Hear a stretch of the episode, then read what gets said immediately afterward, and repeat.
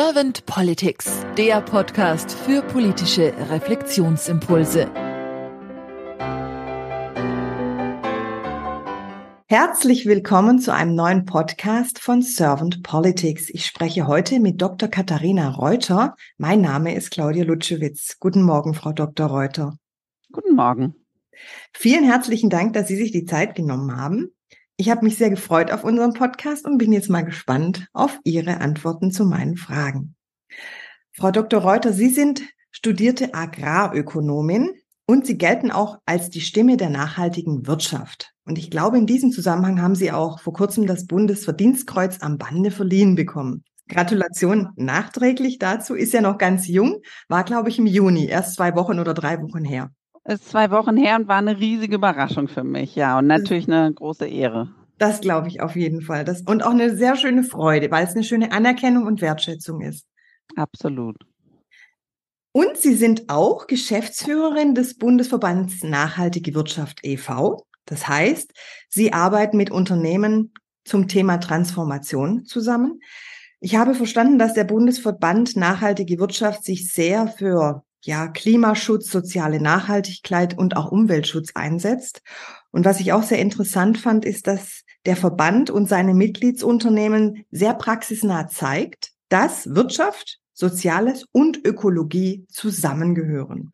Und da bin ich jetzt wirklich sehr gespannt auf Ihre Antworten zu meinen Fragen. Und wenn Sie keine erste Frage an mich hätten, dann würde ich einfach starten. Ja, können Sie gern starten. Frau Dr. Reuter, wenn Sie an die Politik denken und an die Aufgabe der Politik vor allem, was geht Ihnen da so durch Kopf und Herz? Na, durch Kopf und Herz geht mir vor allen Dingen, dass die zentrale Aufgabe von Politik für mich ist, dass sie Leitplanken für uns alle setzt. Also, und zwar jetzt nicht nur für uns als Konsumentinnen und Konsumenten, sondern natürlich eben auch Leitplanken für die Unternehmen. Und ich finde an der Stelle wichtig, äh, so lebe ich das beispielsweise auch für mein eigenes Leben, dass man sich natürlich maximal anstrengen muss, ne? auch jetzt ich in meinem eigenen Leben einen möglichst kleinen Fußabdruck zu hinterlassen. Also ich will da überhaupt nicht uns Einzelne aus der Verantwortung entlassen und wiederum eben auch nicht die Unternehmen, ne? die müssen innovativ sein, vorangehen, nach nachhaltigen Lösungen suchen. Bloß das ist eben alles nichts, wenn es nicht die Leitplanken drumherum gibt, die für alle gelten. Denn sonst machen sich immer nur die auf den Weg, die das so mit Herzblut und von innen raus wollen und die aber eben an der Stelle ja gegen viele Widerstände arbeiten müssen, die eigentlich auf einem unfairen Marktumfeld agieren, weil sie an der Stelle ein Stück weit die ehrlichen Preise für, für die Dinge zahlen. Und deswegen ist, glaube ich, Politik so wichtig für diese Rahmensetzung. Wie nehmen Sie denn momentan die Politik wahr?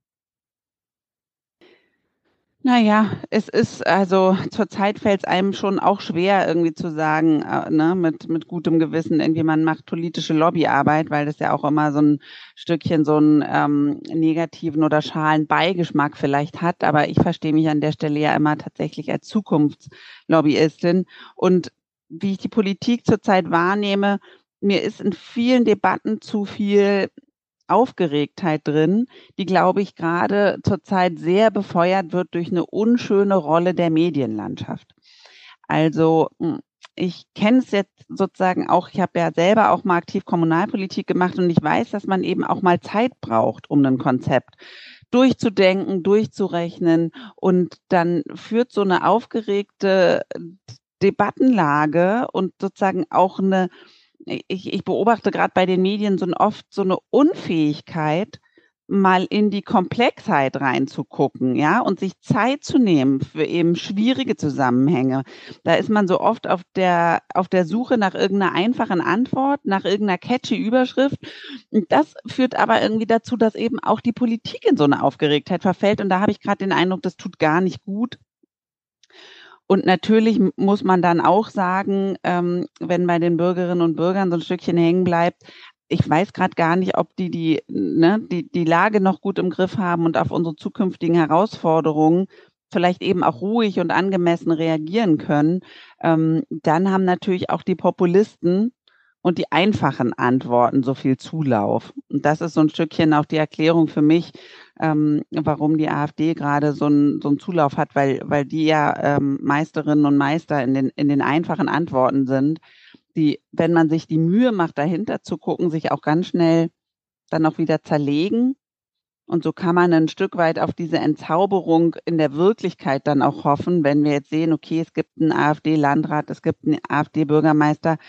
Die Bürgerinnen und Bürger vor Ort werden merken, dass sich da überhaupt nicht mit Fingerschnipsen irgendwas umkehrt und plötzlich ne, die, die an der Stelle irgendwie ähm, von diesen sehr einfachen Antworten, die sie geben, das auch umsetzen können. Von, von daher hoffe ich, dass einfach insgesamt eben wieder ein Stück weit mehr, mehr Ruhe einkehrt und natürlich gleichzeitig auch ein Anerkennen dieser dramatischen Situation, in der wir uns mit der Klimakrise befinden.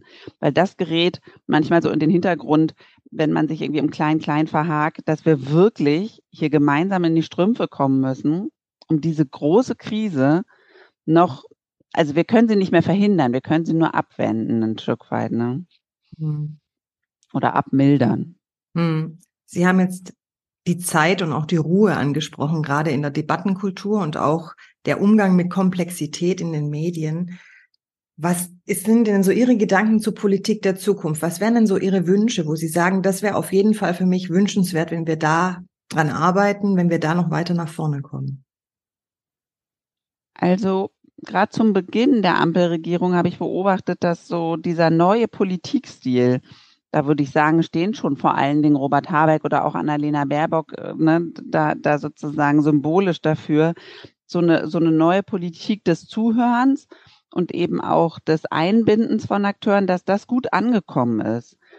Und ähm, ich glaube, deswegen grämt es mich eben auch so besonders, dass diese Aufgeregtheit und Unruhe da reingeraten ist, weil ich bin fest davon überzeugt, dass Robert Habeck das beispielsweise mit diesem Heizungsgesetz hätte besser erklären können und besser vorbereiten wollen, wenn es eben nicht von der FDP durchgestochen worden wäre, zu einem Zeitpunkt, als es noch überhaupt nicht fertig war. Ne?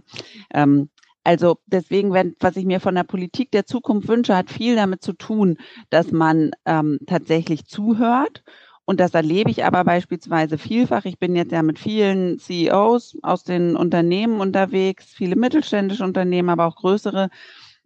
Und da ist durch die Bank weg zu hören, dass äh, beispielsweise eben ne, Minister Habeck mal einer ist, der nicht nur sendet, nicht nur Botschaften sendet, äh, wie in, in, in so einem stetigen Modus, sondern vor allen Dingen zuhört und nachfragt. Und an den Nachfragen man eben auch immer merkt, der ist nicht schon im nächsten oder übernächsten Termin.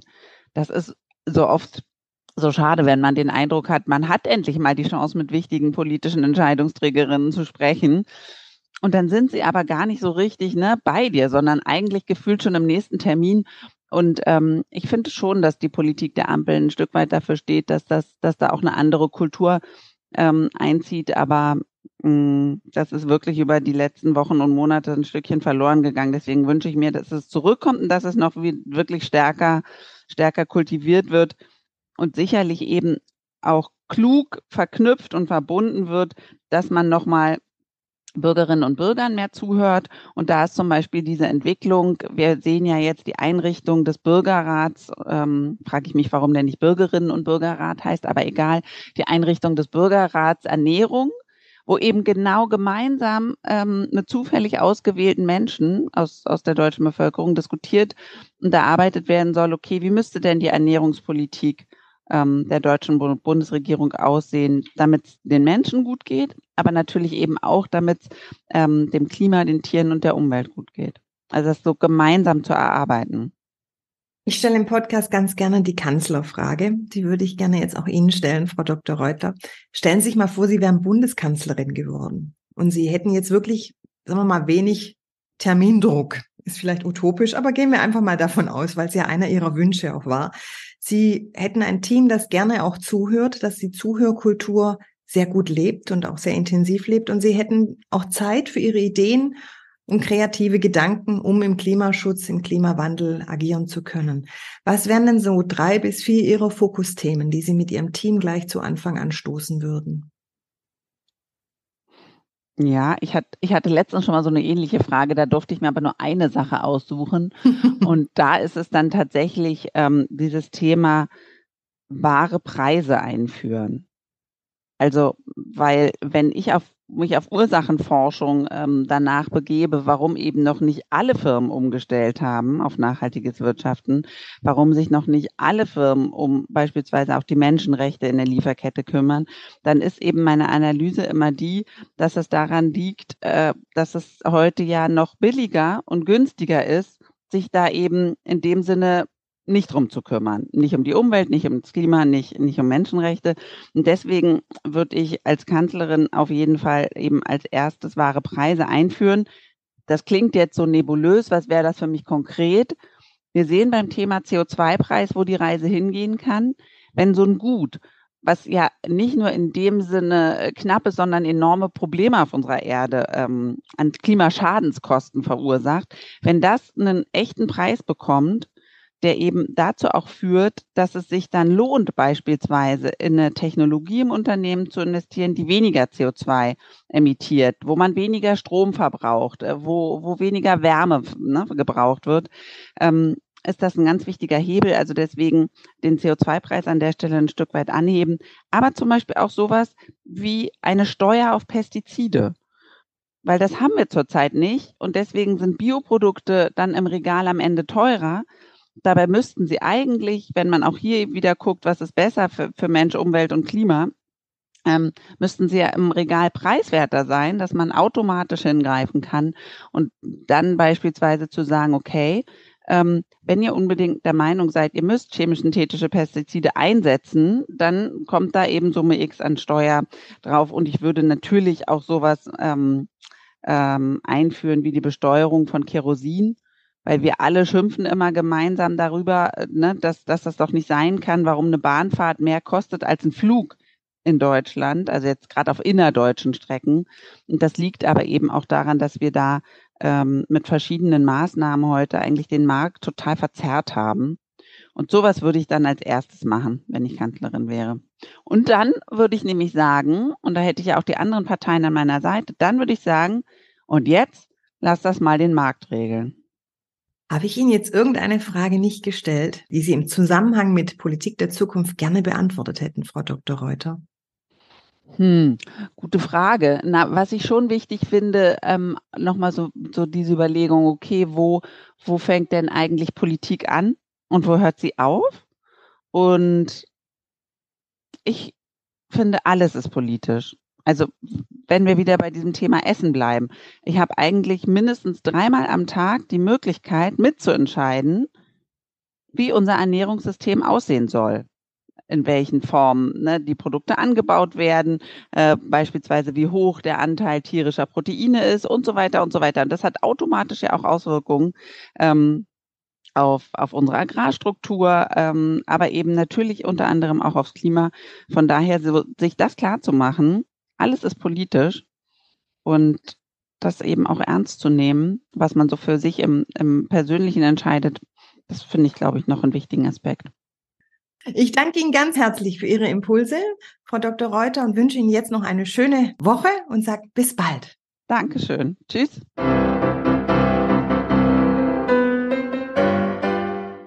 Servant Politics gibt's auf Spotify, Apple Podcasts und überall, wo es Podcasts gibt. Abonniert uns gerne und hinterlasst uns eine Bewertung. Servant Politics, der Podcast für politische Reflexionsimpulse.